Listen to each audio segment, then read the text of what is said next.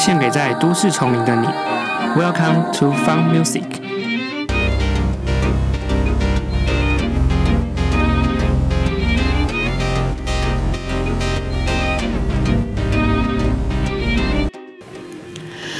大家好，我是你们的好朋友 George。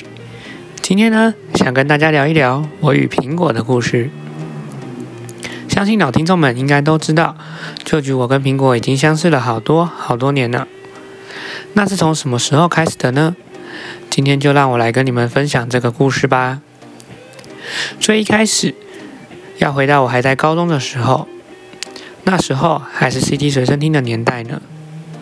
而身为一个住在学校的住宿生，每个礼拜往返家里跟学校都要超过两个小时的车程。而那时手机又不像现在有这么多游戏跟 App 可以打发时间，那车上的那些无聊时间要怎么度过呢？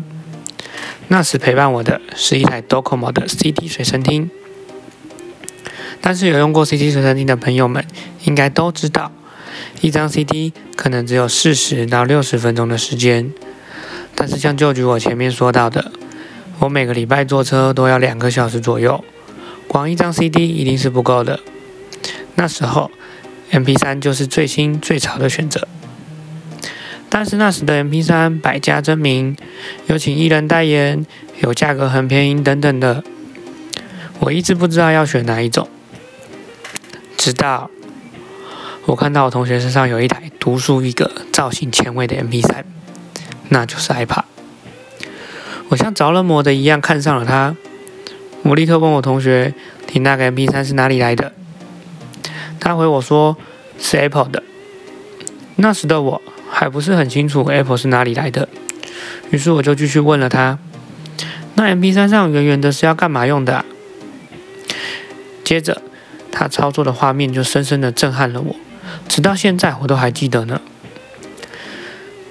它竟然不像其他 MP3 一样是要用按键按来按去的。而且按完之后还卡卡的，他只是飞快的用他的手指轻轻的划过，MP3 里显示的歌曲就这样快速的切换了，我真的吓到了，谁能想到有这么厉害的方式啊？原来就是苹果呢。但是我在心中也确定了，我要买 iPad。于是呢，那时候我就开始上网查 iPad 的规格啦，才发现那时候的 MP3 不外乎都还在一二八、二五六。MB 等等，但是 iPad 呢，竟然已经有四 G、六 G 的容量了，完完全全的打中了我的心，所以我就拿出我存的压岁钱，走进了那时台中的 Nova，指着架上的 ipad mini，跟老板说我要那台 ipad mini。那时的我还选了最骚包的粉红色呢。虽然到现在过了很多年，那台陪我度过很多个夜晚的 ipad 已经坏了。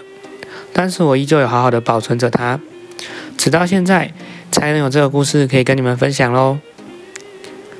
听完舅舅我的故事后呢，不知道你们是不是也能想起当初是如何与苹果相遇的呢？也欢迎大家把自己的故事分享给我哦。今天的节目就到此告一段落啦，期待下一次的节目吧，拜拜。